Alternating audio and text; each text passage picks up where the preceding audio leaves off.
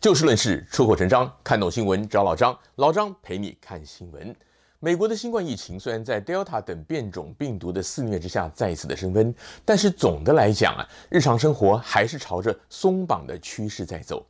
我们旧金山湾区很多华人的社团也都恢复举办活动。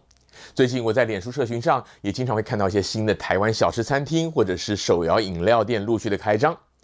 过去一年多的居家防疫所带来的愁云惨雾啊，似乎已经逐渐的消散了。但是与此同时，很多人也都在品尝美味的此刻，发现不管是餐馆菜、饮料还是生鲜食材，价格都节节的高涨。这当然跟经济还没有从受创当中逐渐的恢复有关，但其实有一个很重要的，可是一般人却未必清楚的因素，就是供应链失调。供应链这个词儿，我想很多人都曾经听到过，特别是在一些产经经济的新闻报道当中，讲到全球半导体晶片缺货时，往往就会提到这个供应链。不过，如果您不是从事科技产业的话，可能不是很理解，或者说啊，不觉得这个跟自己有什么关系。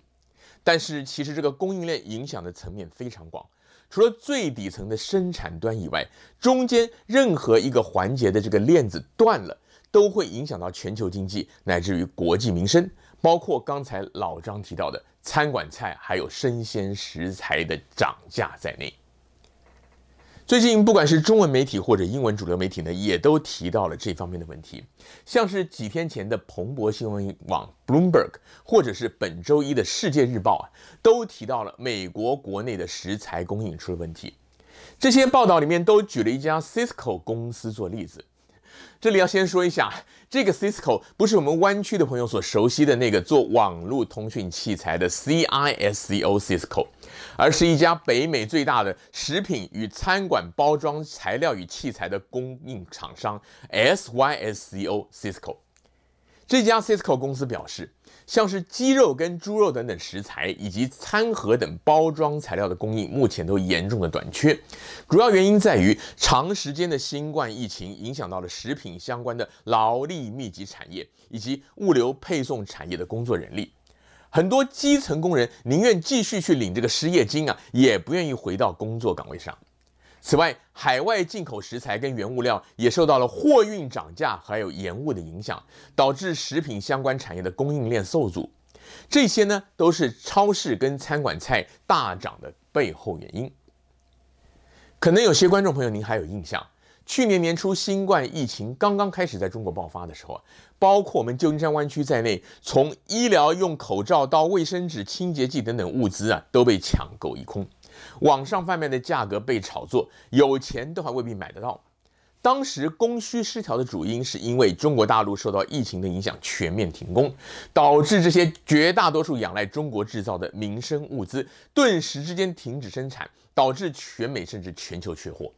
而在全球分工之下，有些东西啊，就算不完全是中国制造的，但却也有可能因为一部分的材料停止供货，导致整个产品都无法正常的这个生产出货。好比说，有些保养品、化妆品可能它是美国生产的，但是因为玻璃瓶甚至包装盒是中国厂商提供，所以因为这个包装材料部分缺货，整个保养品就没办法出货了。这个就是供应链断裂。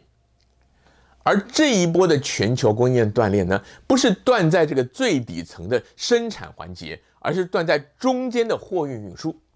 除了刚刚提到的美国本土的食品农产业以及物流业缺工以外啊，目前全世界民生物资受到的最巨大挑战，其实是跨国海空运运能的缺乏，以及因此带来的价格飙涨。根据八月三十号发布的最新波罗的海货柜，就是集装箱的运价指数，八月二十七号资料截止日当天的全球十二条主要航线的四十尺货柜平均运价是一万零三百二十三美元，而今年一月一号的平均运价是三千四百五十二块，去年七月大约一千八，如果再往前推到二零一九年九月的话，更是不到一千四百块美金。而由于海运价格的狂飙，部分高单价产品基于投资报酬率呢，就转向采运空运。这也使得原本就相对昂贵的空运啊，更加的水涨船高了。造成这个海运价格狂飙的主要原因在于啊，西方国家在今年春末夏初疫情逐渐的缓和之后，制造商与零售商他们急于要补充先前大量消耗的库存，因此大批的进货，导致需求上升。特别是一些大型的制造业与科技业者，为了防止去年买不到原物料的历史重演，纷纷超额的下单抢货，因此运输的需求就大幅的增加。但与此同时，除了海运的运能并没有同步的大幅提升以外啊，许多国家的码头工人与内陆运输物流业呢，仍然处于缺工的状况。就算满载的货轮到港，也往往得塞在外海好几个天，甚至好几个星期呢，才能够去进港卸货。这些都直接影响到了从高科技到民生用品等制造业的进出货，也影响到了商品供应还有物价。业界预期。运能缺乏、运输时间拉长与运价狂飙等等的问题，至少到今年的年底都无法缓解。因此，我们也要对缺货和涨价做好心理和实质的准备。老张倒不是要您急着去超市或大卖场扫货囤积，而是提醒您要清查一下家里的民生物资存量，适当的去计划补货，免得大涨价甚至缺货买不到的时候才懊恼，就无济于事了。谈到这个供应链管理啊，其实真的是很大的一门学问。但无论是在华人世界，或者是在我们科技挂帅的矽谷，一般人似乎都不太重视，因为众所瞩目的都是那些高薪的研发工程师，或者是管理销售人员，处于幕后的生产管理和物流工作者，往往会被外界忽略。但是从这一年多以来的全球供需失调可以看出，供应链管理好坏的影响，其实一点也不逊于科技研发。这里我顺便就举两个最近新闻报道的例子。苹果公司的执行长库克 （Tim Cook） 他前几天上任满了十周年，他卖掉了当初上任时领到八月二十四号才正式解锁的一批股票，获得了七亿五千多万美元。而苹果的股价最近也屡创新高。当初苹果创办人 Steve Jobs 去世。外界都认为，这个供应链管理出身的库克将没有办法延续这个天才 Jobs 创造的苹果传奇。而库克掌舵之后，也经常被外界批评为缺乏创意跟革新。然而，十年过去了，苹果公司的光环不但没有褪色，反而进一步的成为全球市值最高的公司。这十年当中，包括新冠疫情爆发后至今的一年多在内啊。苹果也曾经出现过多次因为关键零组件供货的问题而可能引爆的危机，但是在库克的领导之下呢，也都安然度过了。由此可以证明，供应链规划管理不只是在传统产业，在高科技业呢也极其的重要。另一个例子呢，则是跟台湾的新冠疫苗采购有关。红海富士康的创办人郭台铭八月三十号在脸书贴文，呼吁政府要以更积极的态度来采购更多的疫苗。这篇文章的标题是“疫苗供应不断链，有备无患胜于量出为入”。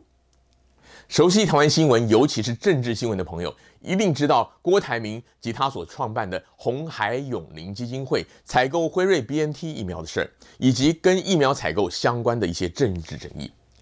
郭台铭在这篇贴文里对于政治方面并没有太深的琢磨，而老张在此也不是要谈其中的政治隐含，而是要从中跟您分享这个文章里面提到的供应链管理的基本精神。郭台铭在文章里面除了提到第一批疫苗希望能够在九月中秋节的前后开始分批的抵达台湾以外啊，也说希望至少到十一月都能够以每周大约七八十万剂的数量抵台。此外，他也特别以四十多年供应链的经验提出建言，表示全球抢购疫苗大战仍在持续，希望政府能够参照国际间，提早六到八个月就提出采购意愿。这不但有助于加速前面已经下单的疫苗供应期程和速度，也更能进一步的确保后面的供应不中断。鸿海富士康是全球科技代工的龙头企业之一，对于供应链管理与采购洽谈。郭台铭绝对是专家中的专家。相形之下，政府机构，特别是防疫官员，他们多半是医疗与公共卫生方面的背景，对于跨国采购购与这个抢货方面的经验不足呢，其实一点也不奇怪。如果相关的官员能够把郭台铭的话听进去，对于台湾新冠疫苗后续采购与到货将会有很大的帮助。只不过从后来行政院院长苏贞昌与防疫指挥官陈时中的回应来看，郭台铭他可以说是碰了个软钉子，他的建言被采纳的机会应该不大。当然，从另一方面来讲，政府有些考量未必是只从采购与供应链的管理着眼，而是基于其他的政治因素，而这些呢，就不在我们今天关于供应链的讨论范围之内了。今天节目的时间又到了，欢迎您下次继续的找就事论事、出口成章的老张陪您一起看新闻。